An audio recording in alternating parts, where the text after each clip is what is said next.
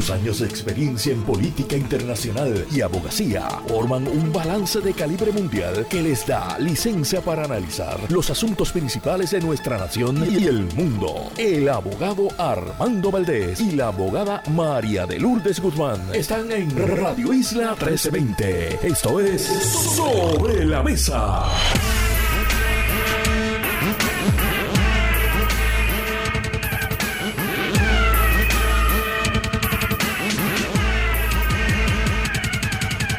Buenos días Puerto Rico, soy Armando Valdés, usted escucha sobre la mesa por Radio Isla 1320.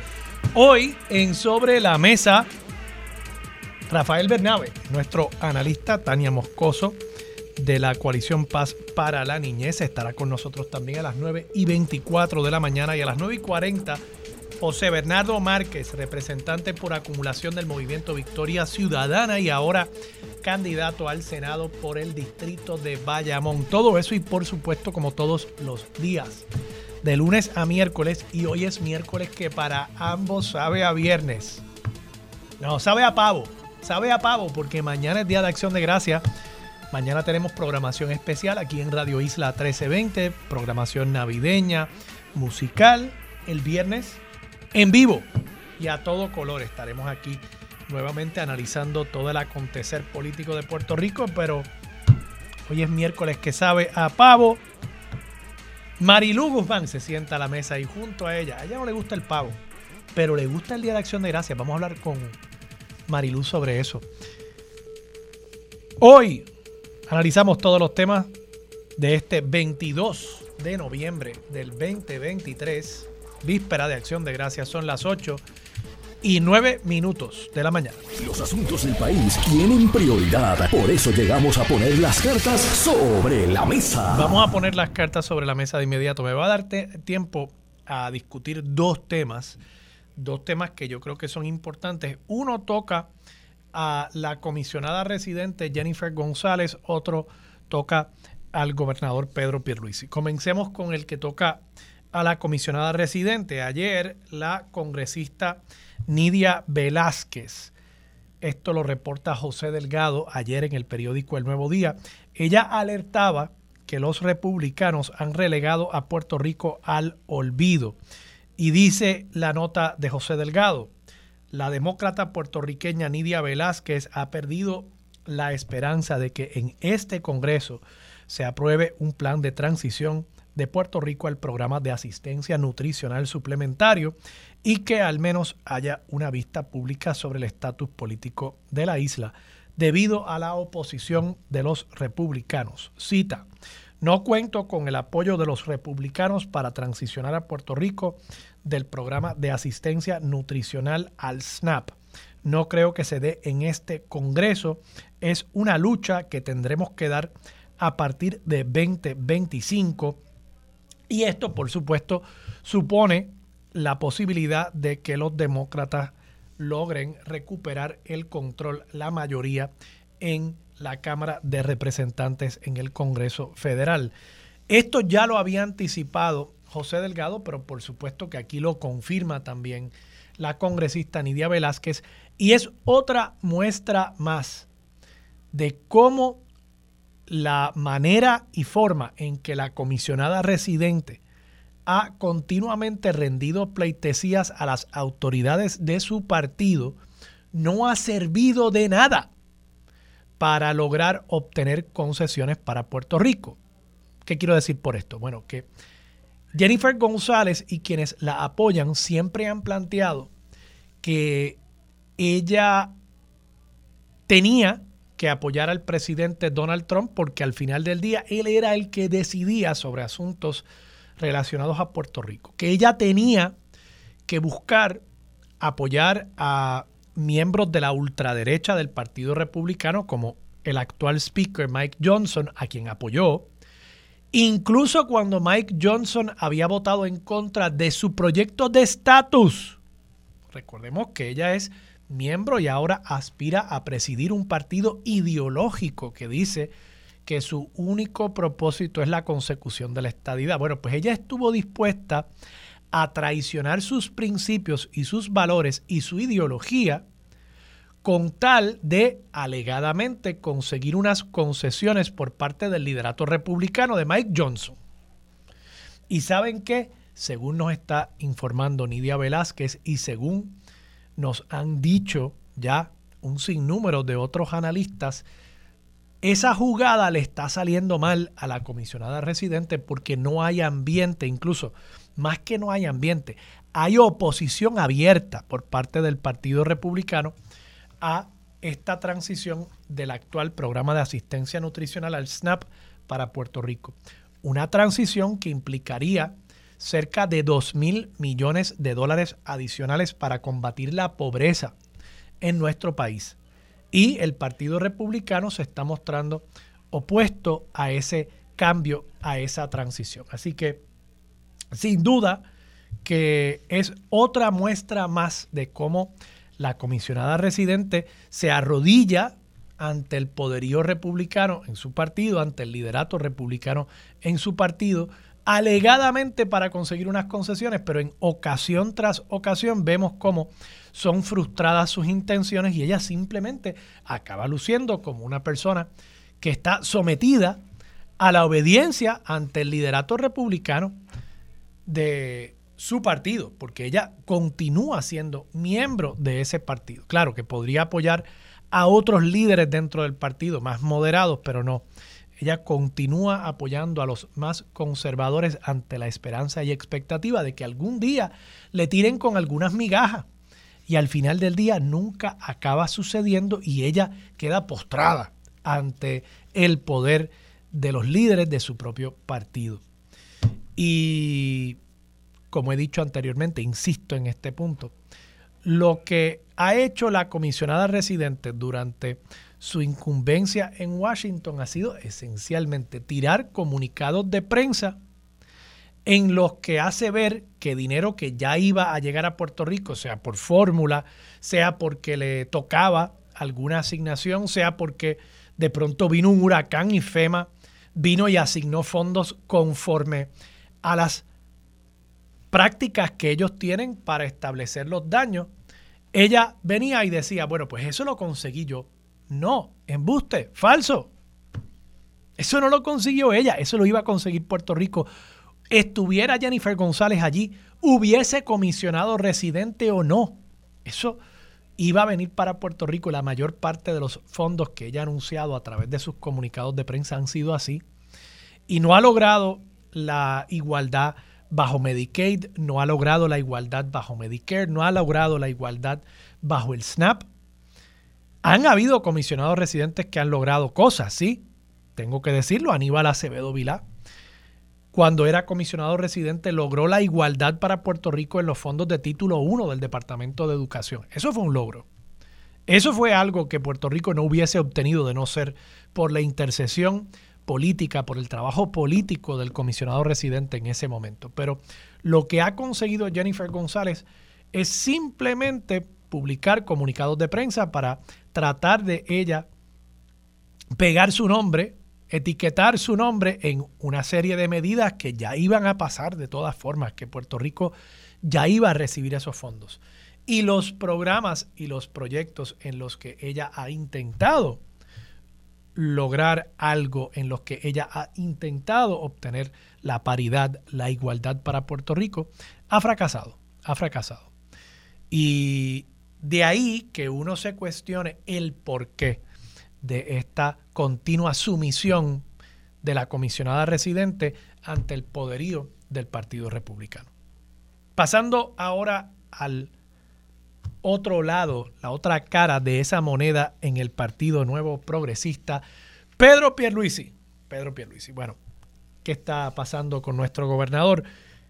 Llevamos unos días discutiendo el tema de la medida que aprobó la legislatura. Esto es el proyecto de la Cámara 1839, que es un proyecto para, se le ha puesto la etiqueta de reforma contributiva, pero realmente es una serie de alivios contributivos mediante unos cambios en las reglas del sistema contributivo actual.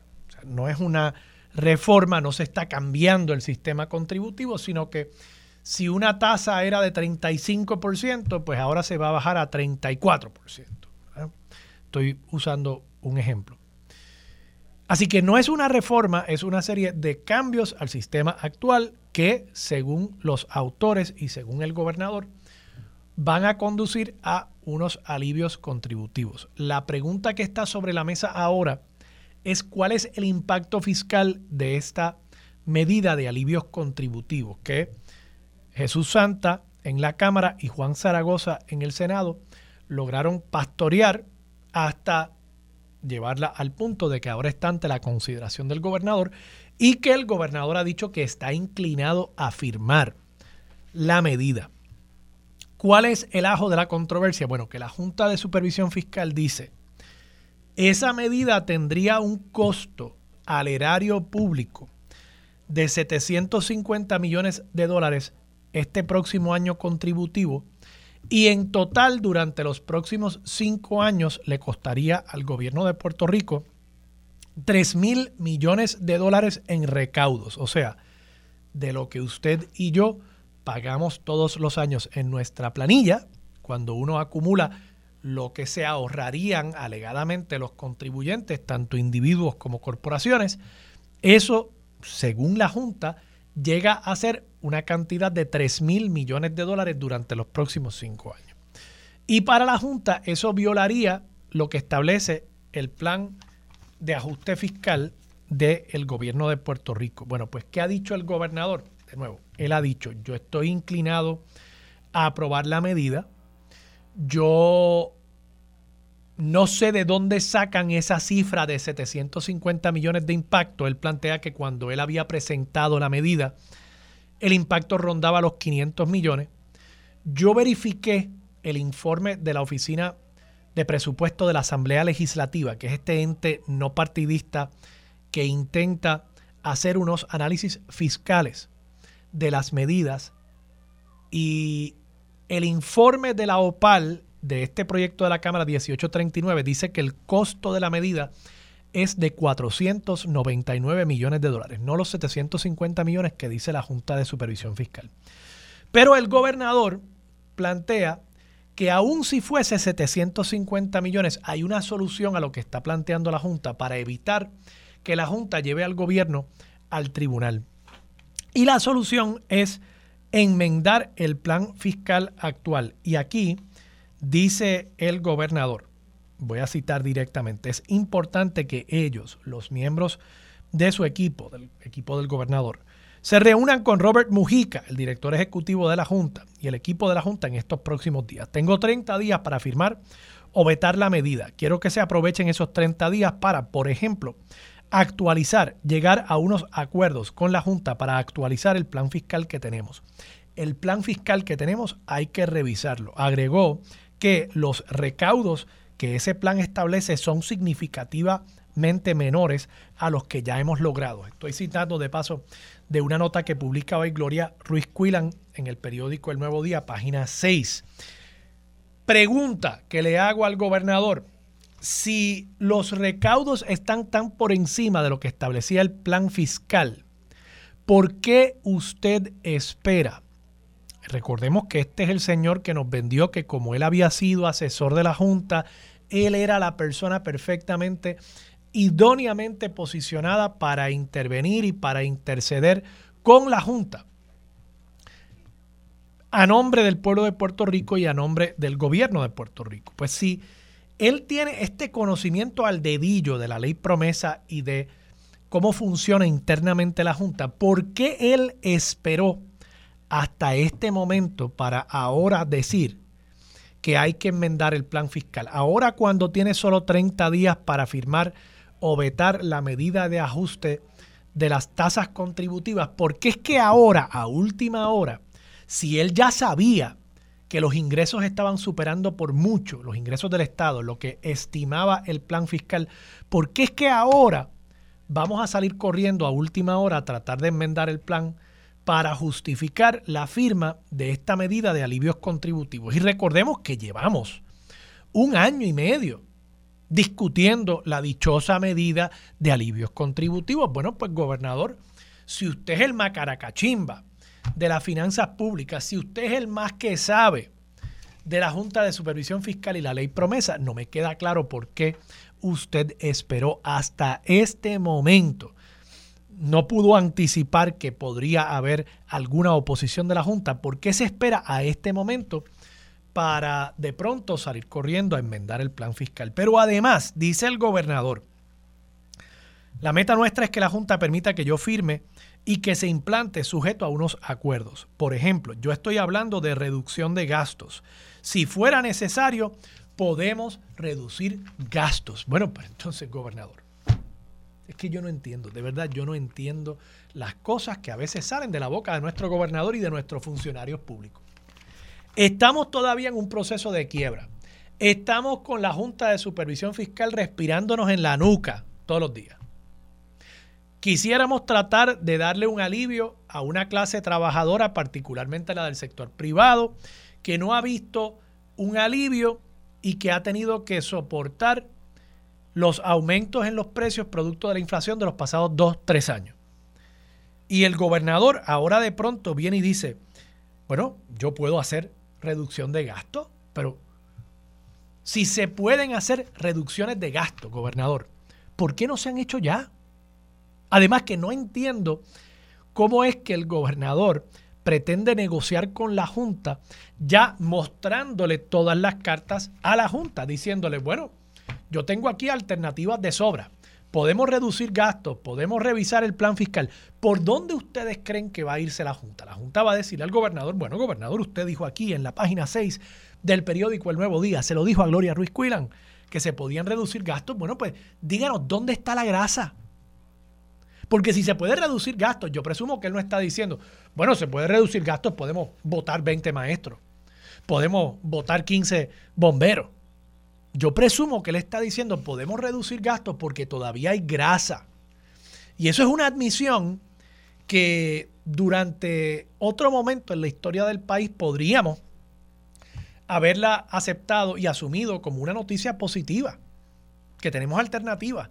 Pero yo creo que en este momento, cuando venimos de una quiebra, cuando debería el gobierno estar operando con la mayor eficiencia posible, todavía estar hablando de que, pues mira, hay de dónde cortar, es admitir que el gobierno todavía tiene mucha grasa y que, como he dicho anteriormente, los líderes políticos y los líderes del gobierno de nuestro país no han aprendido absolutamente nada de la quiebra y pues si los dejamos por la libre, créanme que vamos camino a una segunda quiebra de aquí a par de añitos.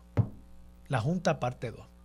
Vamos a la pausa, regresamos con Marilú Guzmán y mucho más de Sobre la Mesa por Radio Isla 1320. Quédate en sintonía, conéctate a radioisla.tv para acceder y participar en nuestra encuesta diaria. Sobre la Mesa por Radio Isla. Los asuntos de toda una nación están sobre la mesa. Seguimos con el análisis y discusión en Radio Isla 1320. Esto es Sobre la Mesa.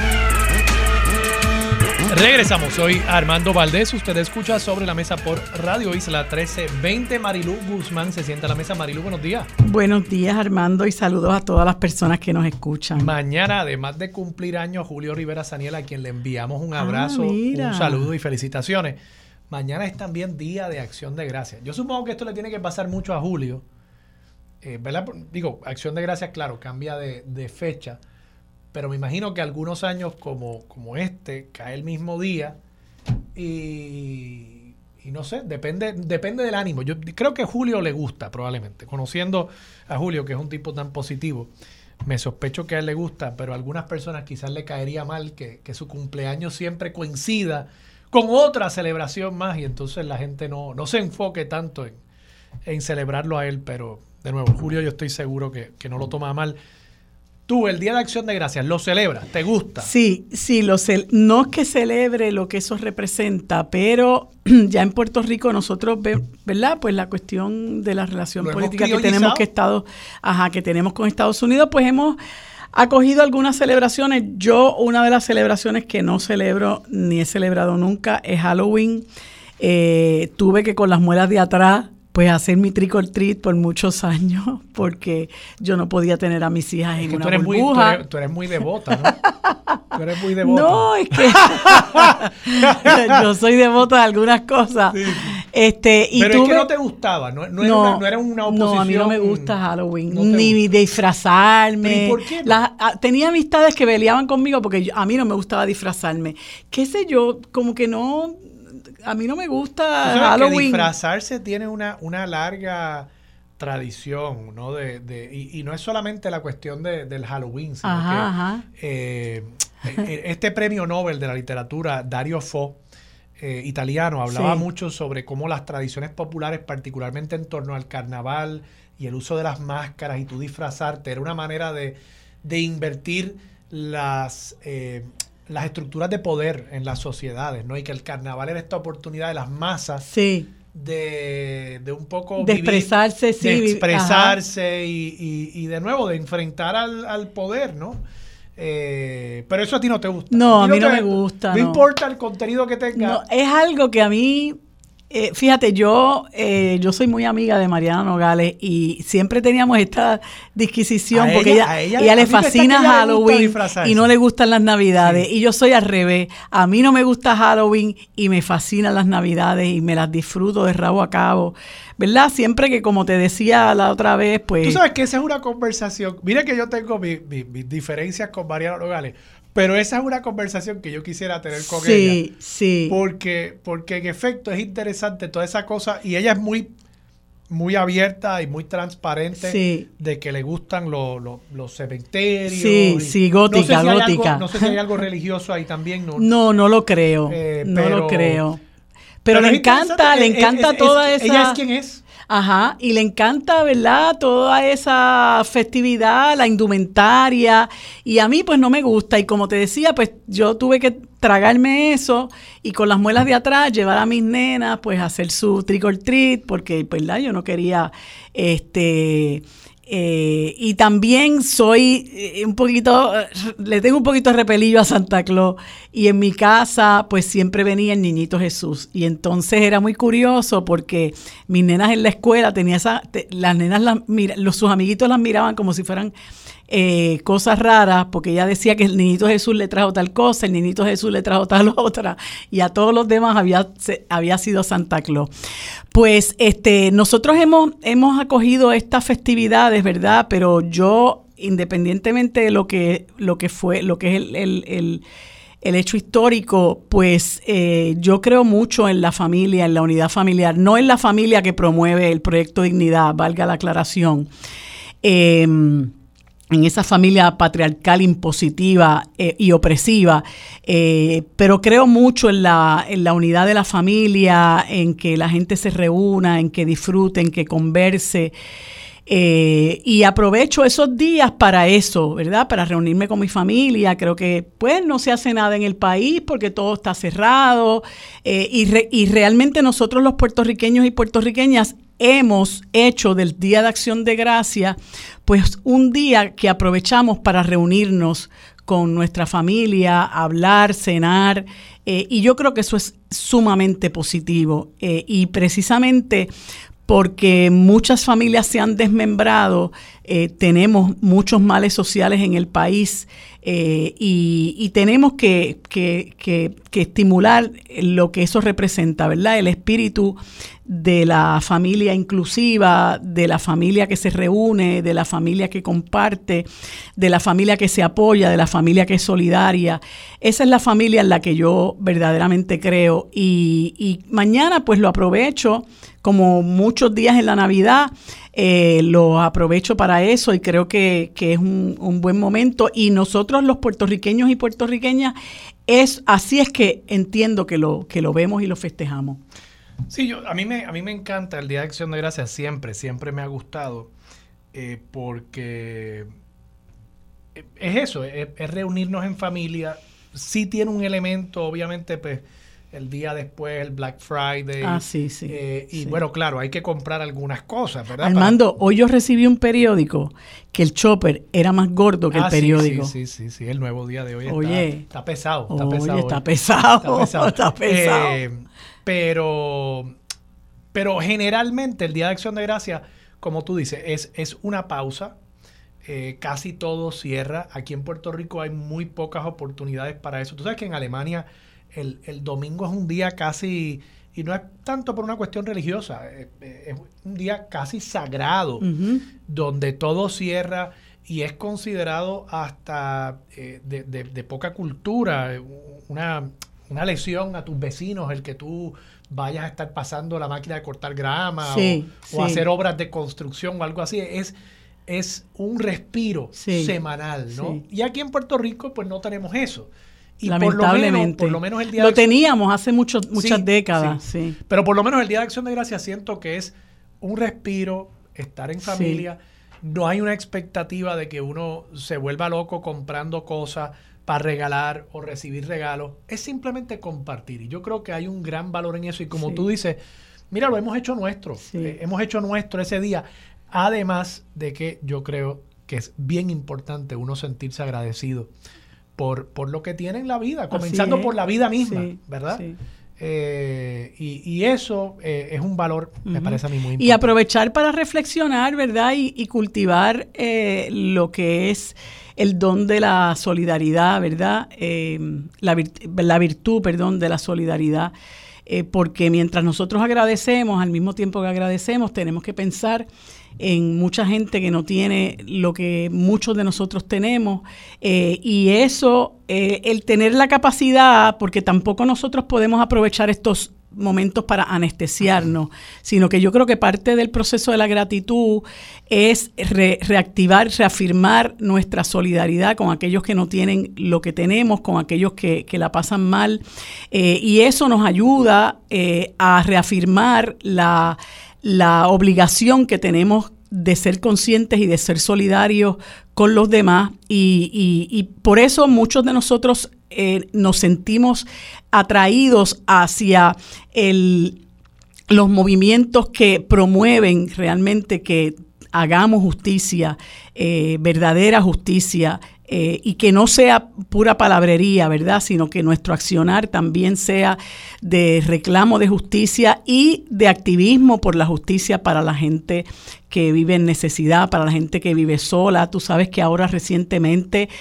se habla mucho que esto es un problema que, que, viene de hace mucho tiempo, pero, pero se ha recrudecido tristemente y es la situación de nuestros viejos, de nuestras viejas, muchos de los cuales están solos, eh, muchos de los cuales son abandonados en los hospitales o en las égidas o en los centros de envejecientes. Eh, recién eh, hubo una señora de unos 76 años que, que, fue encontrada en su casa en condiciones infrahumanas y fue, y fue porque una, una, una vecina pues llevaba dos días que no la veía, la señora estaba deshidratada. Y quién sabe, Armando, cuántas personas están viviendo de esa misma forma. Y creo que es importante para los que tenemos acceso a los medios de comunicación eh, crear conciencia de la situación de la gente vulnerable, ¿verdad? Este, oí, oí el otro día a la amiga Palmira Ríos hablando de un estudio en el cual pues sale a relucir entre muchas otras cosas la desigualdad que vive nuestro país y que por muchas décadas hemos tenido un 40, 40 y pico por ciento de nuestra gente viviendo en niveles de pobreza. Marilu, vamos a la pausa, regresamos con más de Sobre la Mesa por Radio Isla 1320. Conéctate a radioisla.tv para acceder y participar en nuestra encuesta diaria sobre la mesa por Radio Isla. Los asuntos de toda una nación están sobre la mesa. Seguimos con el análisis y discusión en Radio Isla 1320. Esto es Sobre la Mesa. Regresamos, soy Armando Valdés, usted escucha sobre la mesa por Radio Isla 1320. Marilú Guzmán sigue sentada a la mesa. Marilú, comentaba en el primer segmento sobre estas expresiones que le da eh, Nidia Velázquez a José Delgado sobre el tema de Snap. Y decía yo que estos son los momentos en los que uno esperaría que esa sumisión de la comisionada residente continua ante el liderato republicano más ultra, más de derecha, uno pensaría que en estos momentos es que uno vería los resultados de, de, todas esas pleitesías que ella le rinde a esos grupos, pero en ocasión tras ocasión lo que vemos es lo contrario, que le votan en contra a su proyecto de estatus, que resisten y se oponen a medidas de justicia social, como lo sería la extensión de este programa Puerto Rico para combatir la pobreza. ¿Cómo tú lo ves? Mira, yo tengo mi teoría, eh, según ayer te comentaba que me parece que la, la génesis o, la, o el fundamento tras la aprobación de la ley 22 es una paulatina sustitución de nuestra población. Eh, aquí lo que hay detrás es un profundo menosprecio a lo que es nuestro país, a lo que somos, a lo que es ser puertorriqueño. Detrás de eso viene un profundo sentimiento de quererse anexar a, una, a un país que es totalmente distinto al nuestro y permitir que lo que nosotros somos pues se diluya dentro de esa nación. Eh, y no importa las patadas que te den, no importa las puertas que te cierren, no importa las faltas de respeto, ellos van a seguir ahí, mira, este, como la carreta detrás del buey. Eh, eh, a pesar de todo eso, yo, yo bueno, por eso, ¿verdad? No, no soy anexionista y, creo en la soberanía para mi país, porque yo creo que es, un, es un es un eh, estatus que nos, que nos da dignidad y nos permite ponernos sobre nuestros pies y encaminar el desarrollo económico que nos hace falta conforme a nuestras particulares necesidades. Pero tú sabes lo que es tú pertenecer, yendo ya al micro del, del asunto, tú sabes lo que es tú pertenecer a un partido republicano, con todo lo que eso significa, la filosofía del Partido Republicano, la filosofía de lo que es el mundo, la vida, la sociedad del Partido Republicano y tú pertenecer a ese partido y encima de esa filosofía Tú lo que haces lo que haces es recibir portazos en la cara. Mira, Donald Trump, ella, ella le, le, reía las gracias y lo apoyaba y por ahí están un montón de expresiones que hizo a lo largo del primer del cuatrenio de, de, Donald Trump, donde decía que este era el mejor presidente, que todo lo que ella había pedido para Puerto Rico Trump lo había concedido, lo cual es una soberana mentira. Eh, Trump la, la, la, veía como quien, como quien ve llover eh, y entonces tienes a, ese señor Bruce Westerman por un lado que dice, mire, yo no voy a hacer nada aquí con el estatus. Este, y, ustedes, este, y voy a esperar que la Junta de Control Fiscal termine su trabajo. Y tienes al otro que te dice, eh, Marco Rubio y Rich Scott, ah, que para conseguir los votos de los puertorriqueños en, en la Florida en su momento, ah, pues se abrazaron la estadidad a la hora de los tomates. Eh, pues no, la estadidad no es viable porque primero tienen que resolver el asunto económico y así por el estilo. Otros hablan de que eh, eh, eh, esto es un país, es uno de los, de los que está en el Comité de Recursos Naturales, no recuerdo su nombre ahora, de que esto es un país which is true, ¿verdad? Es un país endeudado, empobrecido, lleno de gente desempleada. ¿Cómo vamos nosotros a anexar una, un país así? Entonces, todo el tiempo están vejándonos, todo el tiempo están eh, menospreciándonos. Entonces, tú no puedes menos que pensar que, ¿por qué entonces tú insistes y le vendes a la gente? Que ese es el mejor estatus para el país y le hablas de igualdad cuando ni siquiera en Estados Unidos ellos son iguales entre sí. Tú tienes un, un, estado como Texas que es riquísimo y tienes un estado como Mississippi que es el más pobre de todos que tiene un 22% de pobreza, ¿no? Y nosotros vendríamos a sustituir a, a Mississippi si fuéramos estado. Eso no cambia absolutamente nada porque la, el discurso es eh, cuánto más nos van a dar. Entonces, nosotros no podemos dignamente, como seres humanos que nos respetamos a nosotros mismos, no podemos dignamente pretender que nuestro país sea un país dependiente, que sea un país cuyo plan de desarrollo económico se cimenta en lo que los Estados Unidos nos van a dar. Entonces nosotros vivimos a la merced de lo que ellos nos quieran dar, ¿verdad? El vaivén de eso ya nos quitaron en un momento dado, claro, con la complicidad de Pedro Rosselló y Carlos Romero Barceló, eh, la, la, la las 936 y aquí todo el mundo sabe lo que pasó con eso porque no había un plan B para sustituir las 936. Ahora mismo eh, eh, estamos sufriendo los efectos de un endeudamiento eh, descomunal, ¿verdad? Un, endeudamiento del cual Jennifer González es cómplice, ¿no? y, y por, el, por el que nunca ninguno de ellos ha querido rendir cuentas, tristemente. Y tenemos una Junta de Control Fiscal que nos aplasta, nos estrangula, ¿verdad? Nos quiere sacar, como yo digo, hasta la última gota de sangre. Y ellos finalmente, mira, a lo que van allí, pues como te decía, a recibir cantazos, a recibir patadas, eh, pero como quiera es, eh, este, eh, pégame pero no me deje.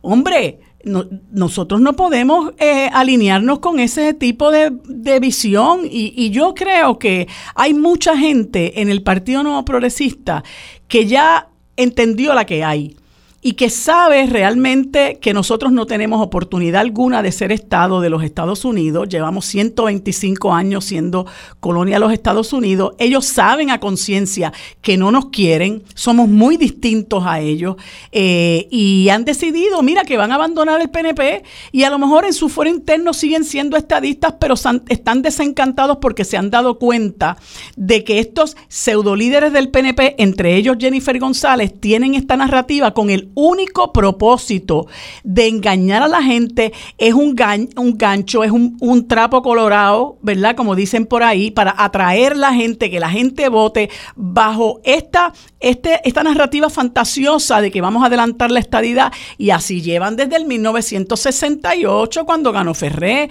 y yo pienso que, que la gente debe ya darse cuenta de que esto es un engaño eh, y Nidia Velázquez lo dice en tantas palabras, ¿no?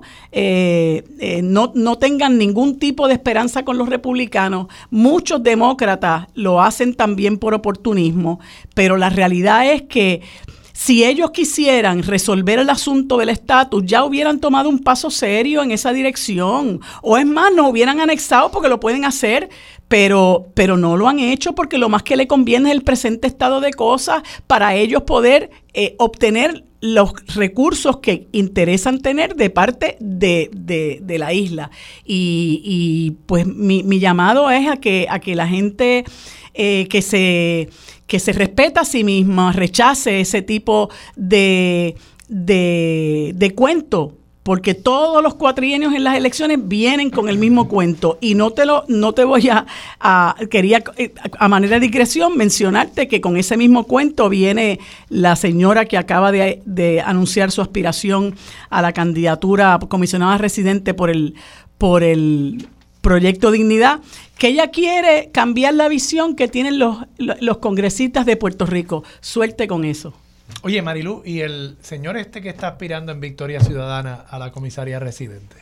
Bueno, pues todo el mundo tiene derecho a aspirar. Sí, sí, todo el mundo. ¿Él, eh, ha estado activo en el partido? Eh, que yo sepa, sí, él está en Guánica eh, y se ha postulado para la comisaría residente y ya Victoria... ¿Cómo se va a decidir eso? Por, por, por Ay, Dios. Asamblea. No, no, no. Método alterno. Método alterno. Pero sí, sí. por una votación. por votación, sí, se hará por votación. ¿Y, cuándo es esa votación? No sé, no, sabría decirte en este momento. Eso está por verse. Igual que puede cualquier persona aspirar a la candidatura que quiera y por método alterno se resolverá. Eh, ¿Y él es estadista, dicho? Entiendo que sí. Entiendo que sí. Y e hizo, e hizo una buena eh, demostración cuando oh. corrió para alcalde, alcalde de Guánica, sí. Así que bueno, vamos a ver. Marilu, vamos a la pausa. Regresamos con más de Sobre la Mesa por Radio Isla 1320. Quédate en sintonía. Conéctate a radioisla.tv para acceder y participar en nuestra encuesta diaria. Sobre la Mesa por Radio Isla. Los asuntos de toda una nación están sobre la mesa. Seguimos con el análisis y discusión en Radio Isla 1320. Esto es Sobre la Mesa.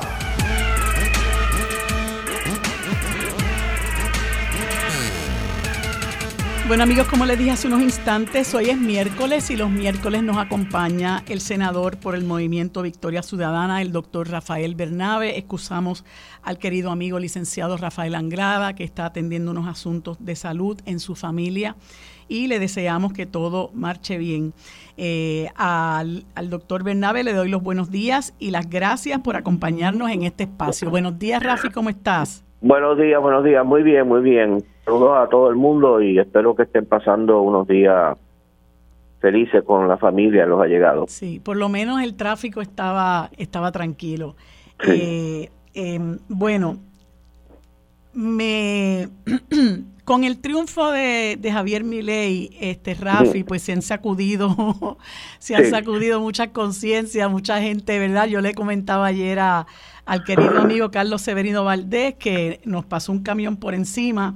Este, y entonces em, yo me puse a observar eh, las discusiones sobre mi ley en, los, en, las redes sociales y en otros espacios. Y entonces ahora he visto esta nueva corriente de, de los libertarios que yo sostengo que no es otra forma que un disfraz de, de, de corriente fascistoide. Y, me remonté a una columna extraordinaria que publicaste en octubre del 2022 a raíz de la victoria de Giorgia Meloni en Italia y se titula Rodríguez Bebe y Meloni, dime con quién andas. Y para los que nos escuchan, les exhorto a que la busquen, usted lo googlea y le puede poner Rodríguez Bebe Bernabe Claridad y la va a encontrar en el periódico Claridad del 11 de octubre del 2022.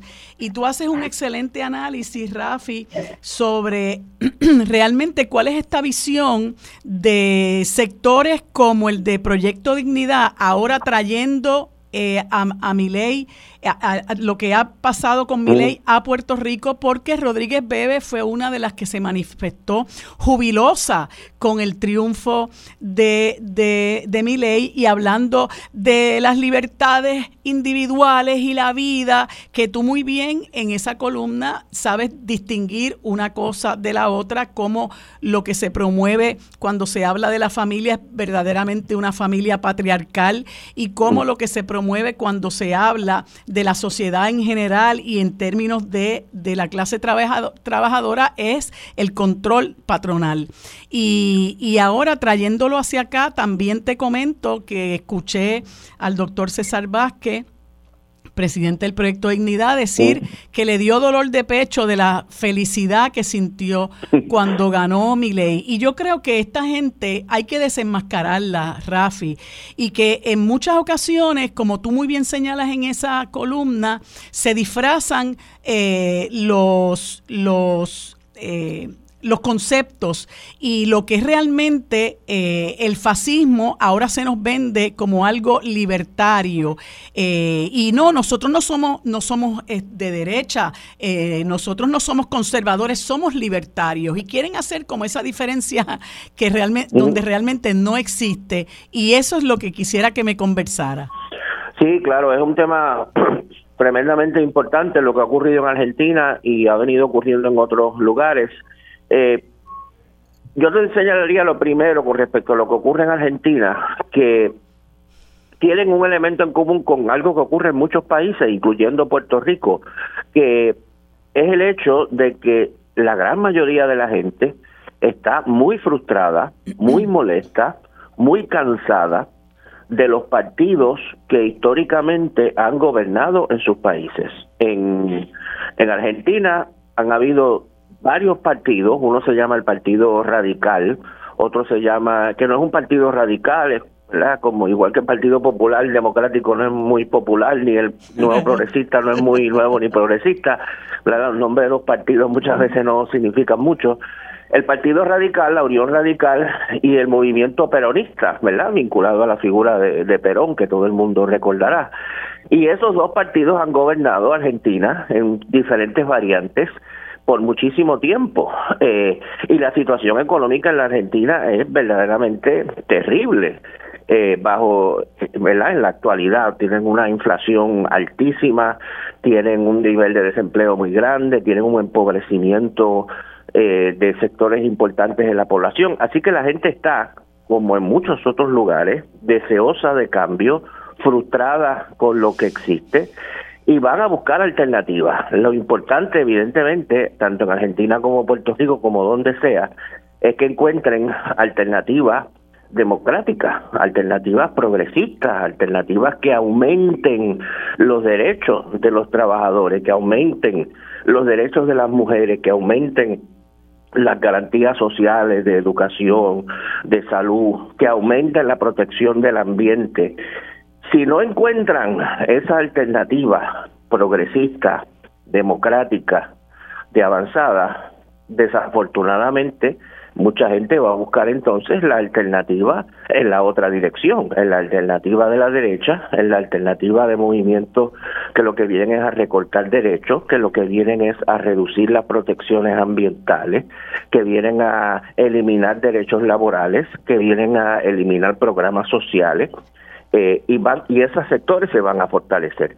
Esa es la importancia, ¿verdad?, de que ante la crisis que existe en un país como es el caso de Puerto Rico, o como es el caso de Argentina, eh, construyamos esas alternativas democráticas. En Puerto Rico, hago una parte rápido, felizmente estamos construyendo a lo que existe una alternativa democrática que promueve mayores derechos, que es la alianza, ¿verdad?, de la que hablamos la vez pasada. Pero en Puerto Rico, como tú bien señalas, tenemos también los sectores que representan lo mismo que Milei o lo mismo que Bolsonaro o lo mismo que Vox, o lo mismo que Meloni, o lo mismo que Trump en los Estados Unidos. Yo eh, hice un, un tweet lo, este, eh, recientemente, después de la elección de, de Milley, que, que me pareció una coincidencia muy interesante, que es la que tú señalas. Inmediatamente se anunció la victoria de Milley en Argentina, salió un mensaje de Donald Trump felicitando a Milley feliz de que ganó mi ley, Donald Trump. Salió entonces otro tuit de Luis Fortuño, mm. el gobernador de Puerto Rico, el artífice de la ley 7, de aquellas políticas terribles antiobreras. La ley 22. La ley 22, ¿verdad? También feliz y contento porque ganó mi ley. tienes a Trump y a Fortuño.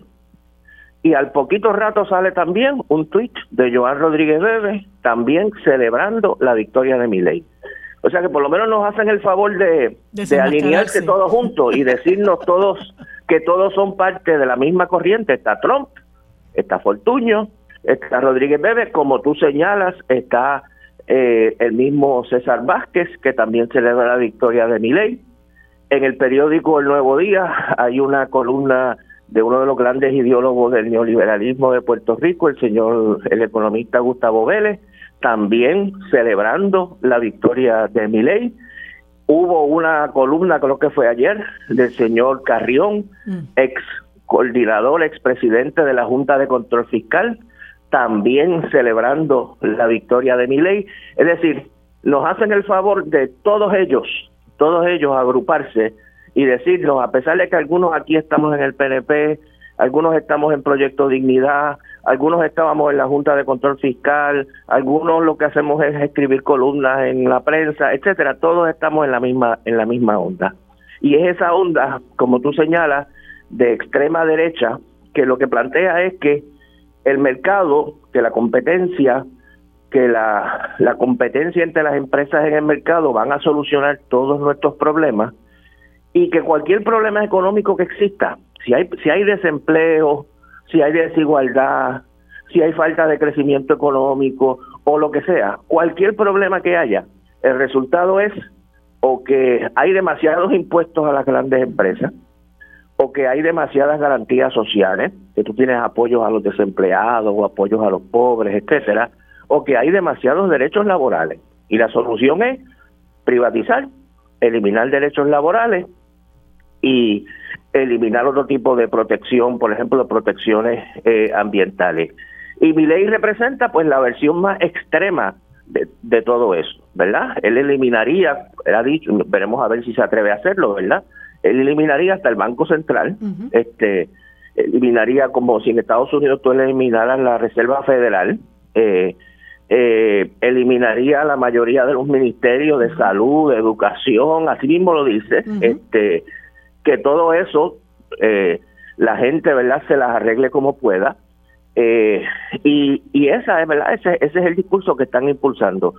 El absurdo de todo esto, que la gente, ¿verdad?, tenemos que meditarlo, es el hecho de que oyendo a estas personas, uno pensaría, y si, le recomiendo, por ejemplo, que lean la columna de, de Carrión, que salió creo que fue ayer, eh, uno pensaría que los problemas de Puerto Rico son resultado de que tenemos un gobierno socialista. Eso es lo que parece.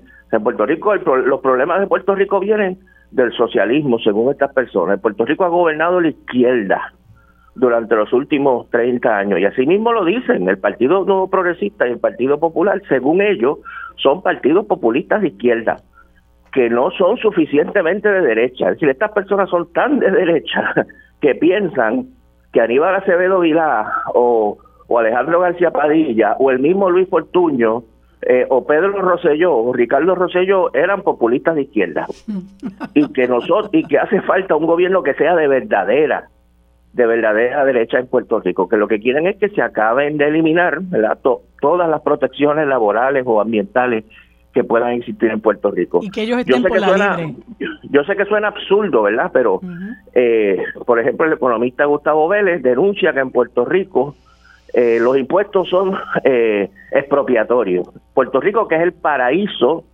de la exención contributiva, Puerto Rico, donde tú tienes empresas foráneas operando, pagando bajísimos impuestos, pero según él son demasiado altos, hay que bajarlos más todavía.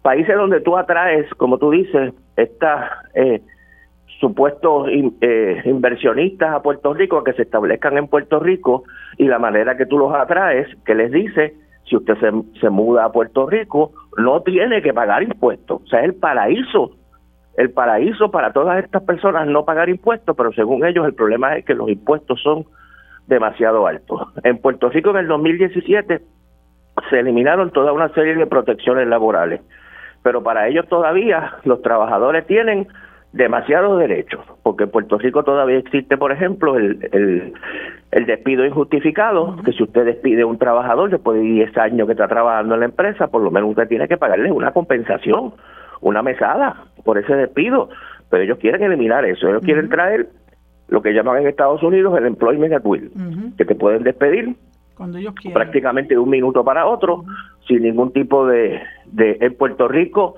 se ha privatizado durante las últimas décadas todo lo que es casi todo lo que es privatizable. Se privatizó la salud, se privatizaron los muelles, se privatizó eh, energía eléctrica en todo su en todas sus dimensiones, se han subcontratado infinidad de servicios dentro de las distintas agencias, pero todavía según ellos el gobierno es demasiado grande.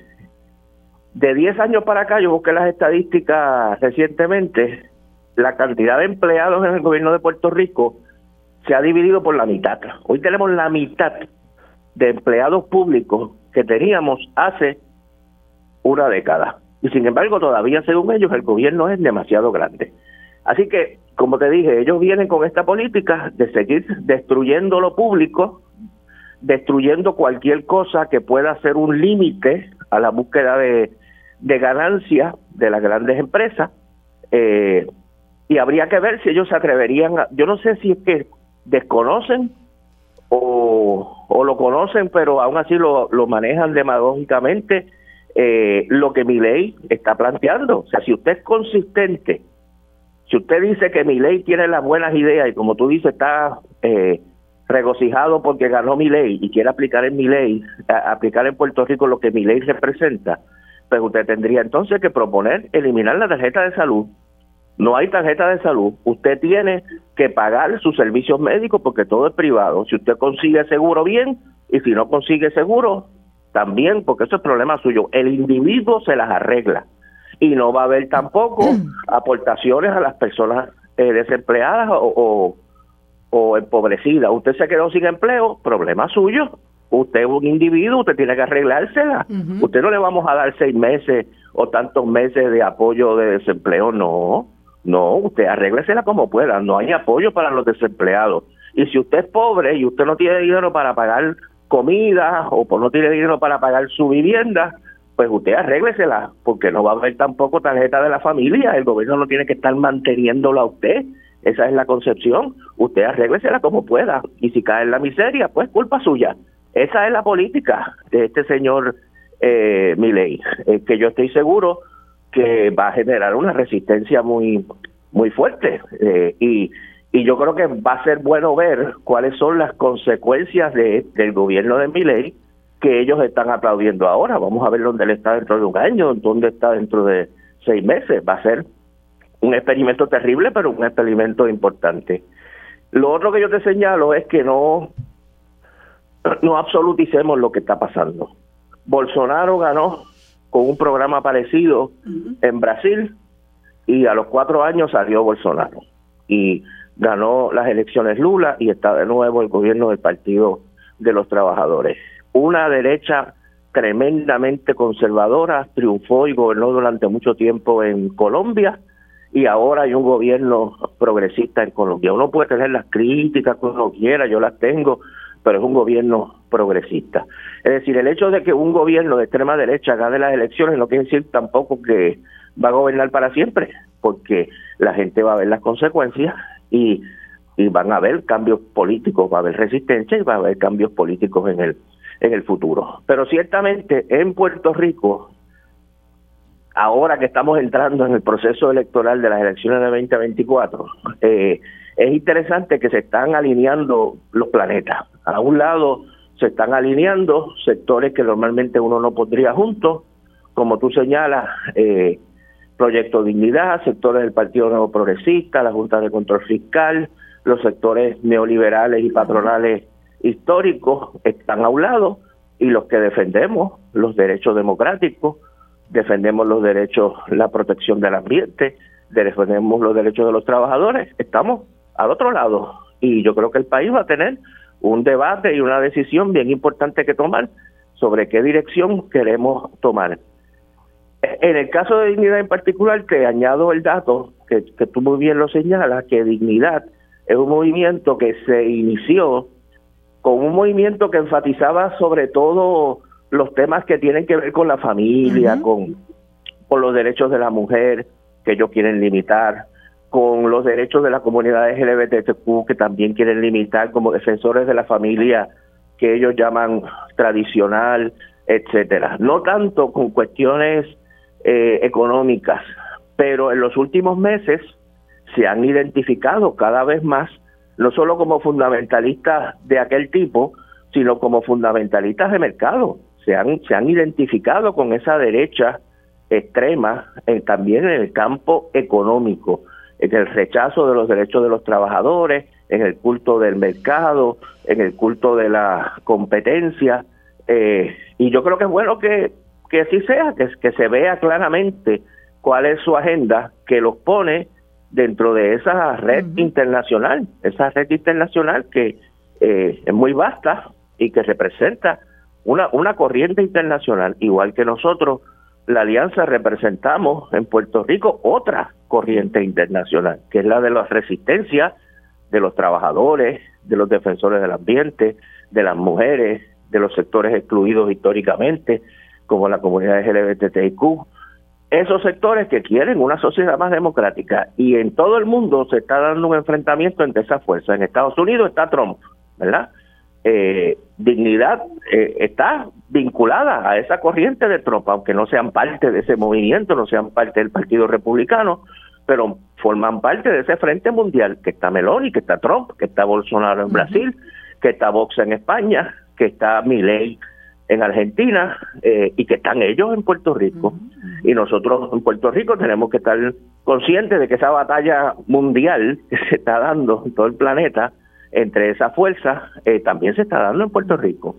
Y yo por lo menos en eso estoy muy eh, feliz y, y esperanzado de que en Puerto Rico no nos hemos quedado cruzados de brazos y que por lo menos en el terreno electoral las dos fuerzas que representan una alternativa a esa alternativa de derecha conservadora, que son el PIB y el MBC, pues hemos forjado una alianza y vamos como parte de esa alianza a las elecciones con más fuerza, con más entusiasmo, eh, y estoy seguro que en Puerto Rico, como en otros lugares, la gente que está buscando un cambio, y eso es bueno que estén buscando un cambio, la gente que está frustrada con el bipartidismo de siempre, va a encontrar una alternativa que no sea únicamente la alternativa eh, al estilo Milei, que no sea únicamente la alternativa al estilo Meloni, sino que sea una alternativa democrática, participativa, igualitaria,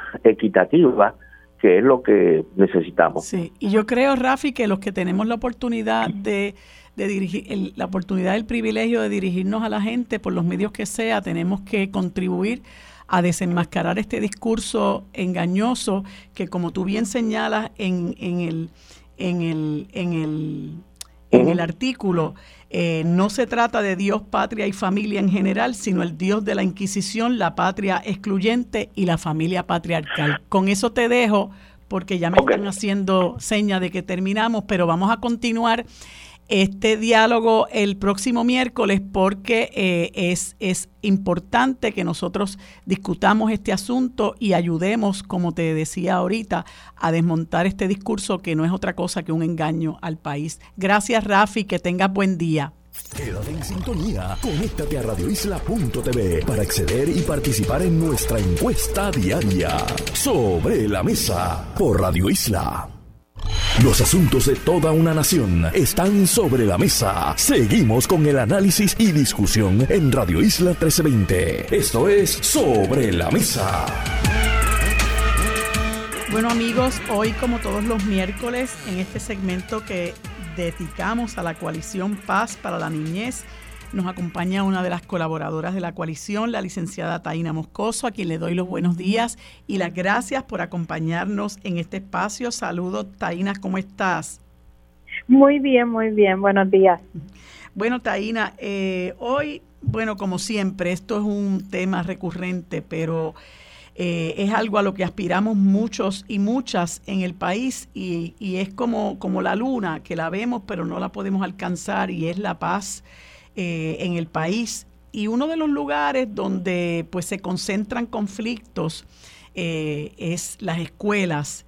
Y pues cada niño, ¿verdad?, trae su bagaje de su familia, de su entorno, de su comunidad, sus particulares realidades, eh, sus particulares conflictos, frustraciones. Entonces todo eso se une en la escuela.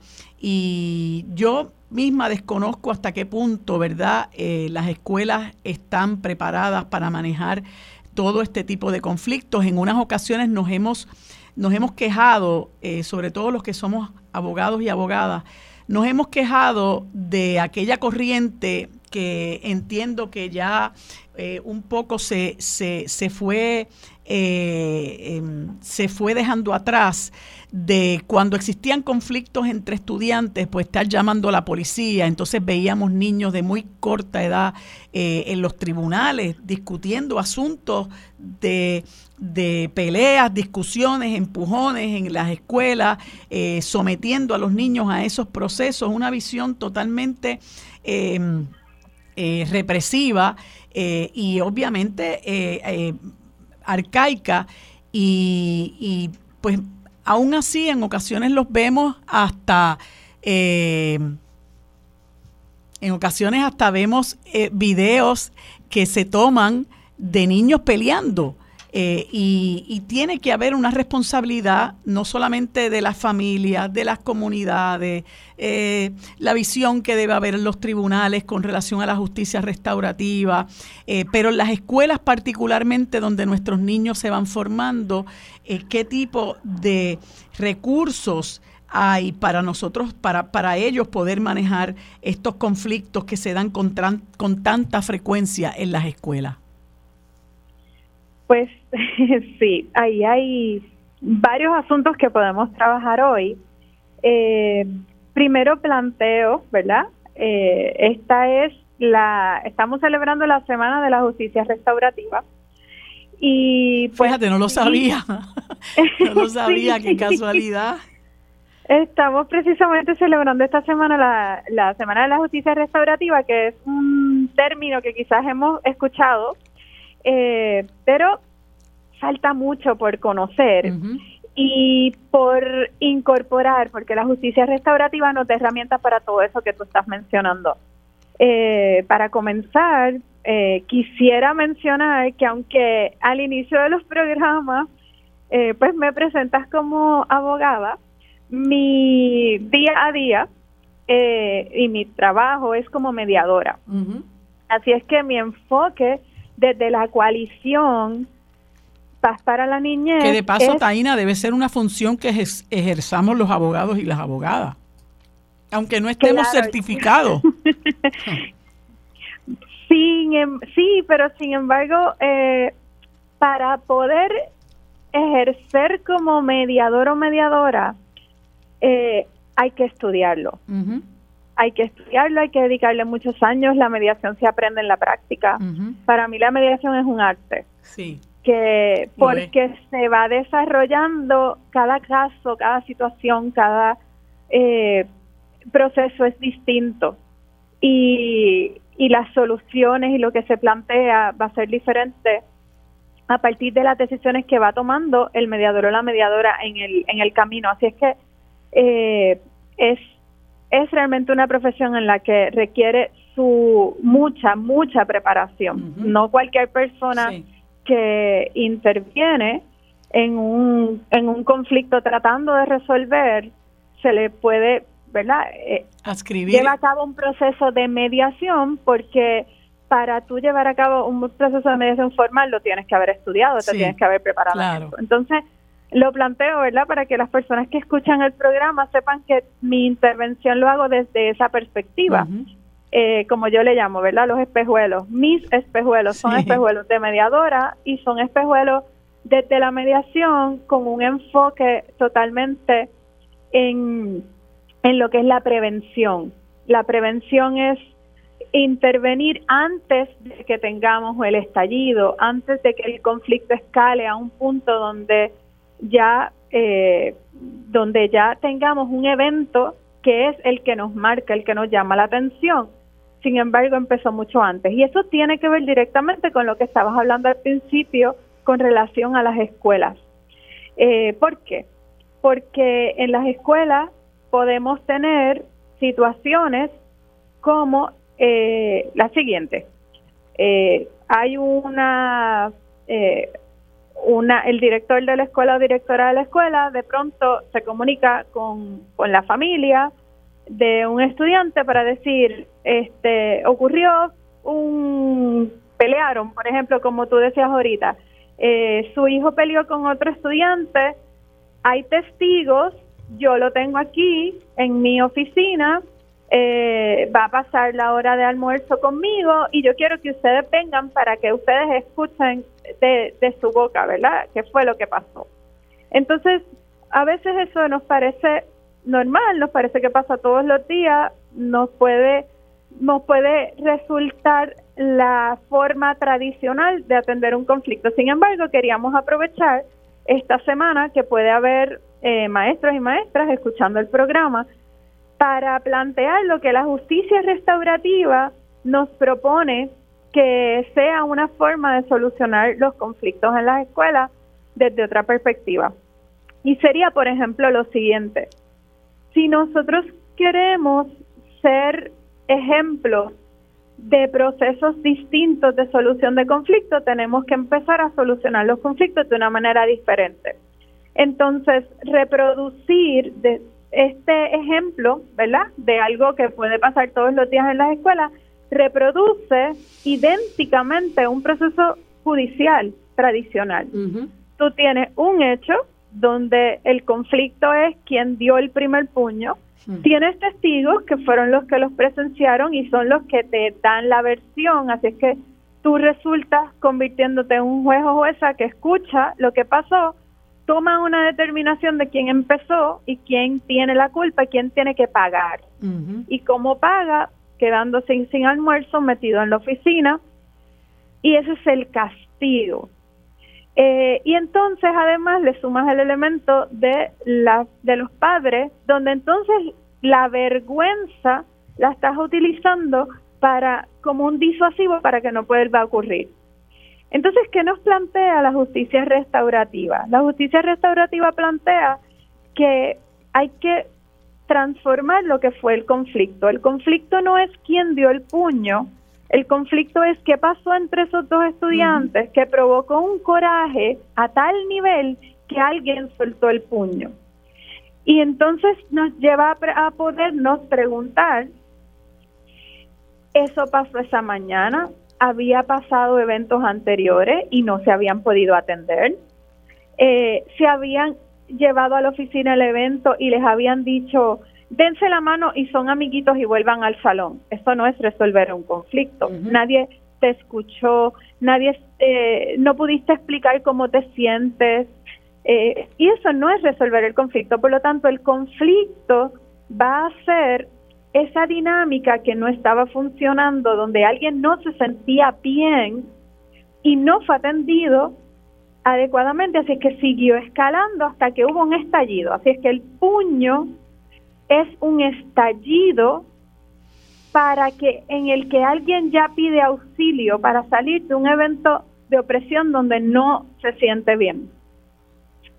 Así es que esa es otra mirada distinta a la que nos invita la justicia restaurativa y la mediación es una forma de justicia restaurativa que puede permitir que alguien con, ¿verdad? con destreza se siente con esos estudiantes, resuelva verdaderamente el conflicto y de esa manera evitamos que después de eventos como estos que también puede ser que fueran a la oficina, castigan una parte, a la otra, ¿verdad? Eh, la otra fue el inocente, uno, uno culpable, otro inocente.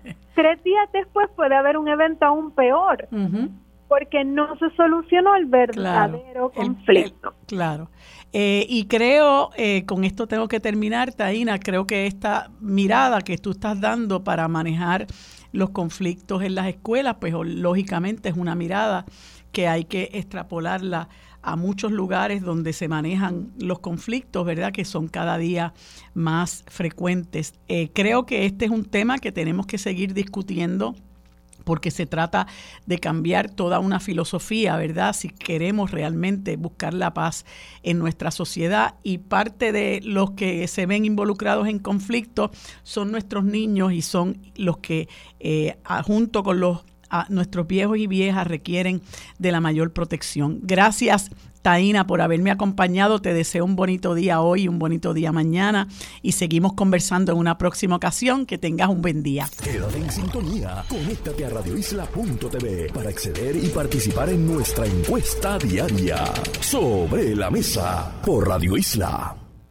Los asuntos de toda una nación están sobre la mesa. Seguimos con el análisis y discusión en Radio Isla 1320. Esto es Sobre la Mesa. Amigos, en este último segmento eh, tenemos el placer de compartirlo con el representante por el movimiento Victoria Ciudadana, José Bernardo Márquez, a quien le doy los buenos días y las gracias por acompañarme en este espacio. Saludos, José Bernardo, ¿cómo estás? Saludos, Marilu, muy bien. Saludos a toda la audiencia y pues, mis mejores deseos también en estos días de, acción de gracias. Pues quise conversar contigo porque yo fui una eh, de las sorprendidas, ¿verdad? Cuando hiciste el anuncio de moverte de la Cámara al Senado y no lo vas a hacer por acumulación, lo vas a hacer por el Distrito 2 de Bayamón para las elecciones del 2024 y que quería en, primer, en primera instancia que nos, eh, nos cuentes, ¿verdad?, eh, por qué hiciste ese cambio.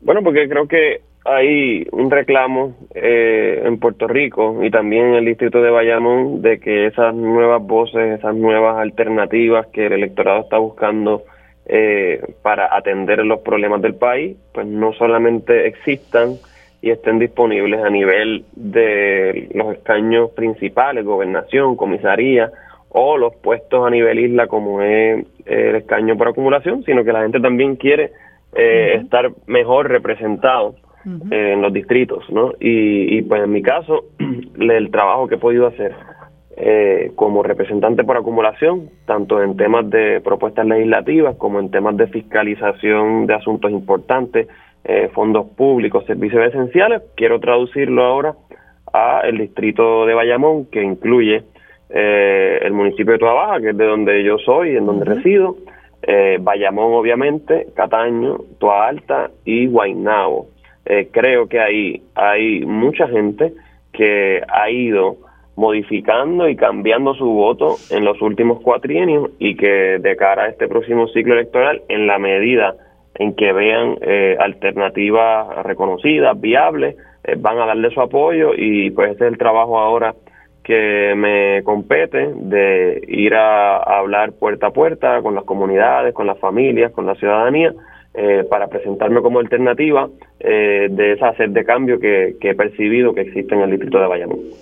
Y, y, otra cosa, José Bernardo, recientemente, bueno, tan recientemente como el domingo, el Movimiento Victoria Ciudadana celebró una asamblea que tenía como principal eh, punto en agenda la ratificación de los preacuerdos de la alianza con el Partido Independentista Puertorriqueño. Y claro, tú como, como persona que, que vocalmente eh, eh, siempre has sido estadista, pues quisiera que me comentes cómo te sientes con relación a estos ataques contra tu persona por tú no estar en otras colectividades, estar dentro de una colectividad que eh, recibe en su seno personas que abogan por diferentes opciones de estatus y particularmente ahora como parte integral dentro de la plantilla electoral de lo que es la alianza con el Partido Independentista puertorriqueño, pero que a su vez, ¿verdad?, puede extenderse a otras personas, sectores y organizaciones. ¿Cómo te sientes dentro de este eh, proyecto que yo, ¿verdad? Y, y pienso que tú también considero que es una alternativa muy esperanzadora para el país. ¿Cómo te sientes y qué puedes decir sobre esto que es la nueva oferta al pueblo? Pues mira, sobre el tema de la alianza, yo tengo el, mismo entusiasmo de todas las personas que participamos de la asamblea, que precisamente planteábamos en la semilla de Victoria Ciudadana está la idea, la teoría, la propuesta de que los partidos políticos o las alternativas políticas no necesariamente tenemos que estar agrupadas alrededor del tema del estatus, pueden haber otros asuntos que nos unen eh, como es la buena gobernanza, como es el desarrollo de la economía, como es la defensa de una multiplicidad de derechos en los que creemos y por los cuales hemos estado abogando. Y en el tema eh, de la descolonización, ponernos de acuerdo con respecto a un proceso, ¿verdad? Ese es el planteamiento desde el principio de Victoria Ciudadana. Esto se convierte ahora en un nuevo capítulo en donde de la misma manera en que personas que salimos de partidos tradicionales, personas que vienen de otros esfuerzos previos, como el Movimiento Unión Soberanista, como el Partido del Pueblo Trabajador, ahora el PIB también eh, acoge, diría yo, y se suma a, a esa propuesta de ampliar la influencia política que podamos tener mediante colaboración en vez, en vez de mediante competencia frente a los partidos tradicionales y el ping-pong de azules y rojos. Así que creo que es una oportunidad eh, única que tenemos de, de francamente eh, cambiar la historia del país, aunque suene eh, verdad exagerado, pero creo que es real. Creo que lo que se ha venido dando en los últimos cuatrenios apunta a, a un deseo de cambio de la ciudadanía y por primera vez esta colaboración entre eh, dos colectividades emergentes presenta una, una alternativa viable para el país en una multiplicidad de puestos. Sobre los ataques que se han estado haciendo hacia mi persona, pues tengo que decir que no me sorprenden, eh, porque precisamente pues nos ven como amenaza y en el caso mío en particular, quizás decían, pues vamos a tolerarlo en el escaño por acumulación, en la medida en que me muevo un escaño de distrito, pues sin duda amenazo las posibilidades de que el PNP sea mayoría y las aspiraciones, por ejemplo, de Tomás Rivera Chávez de volver a presidir el Senado, etcétera.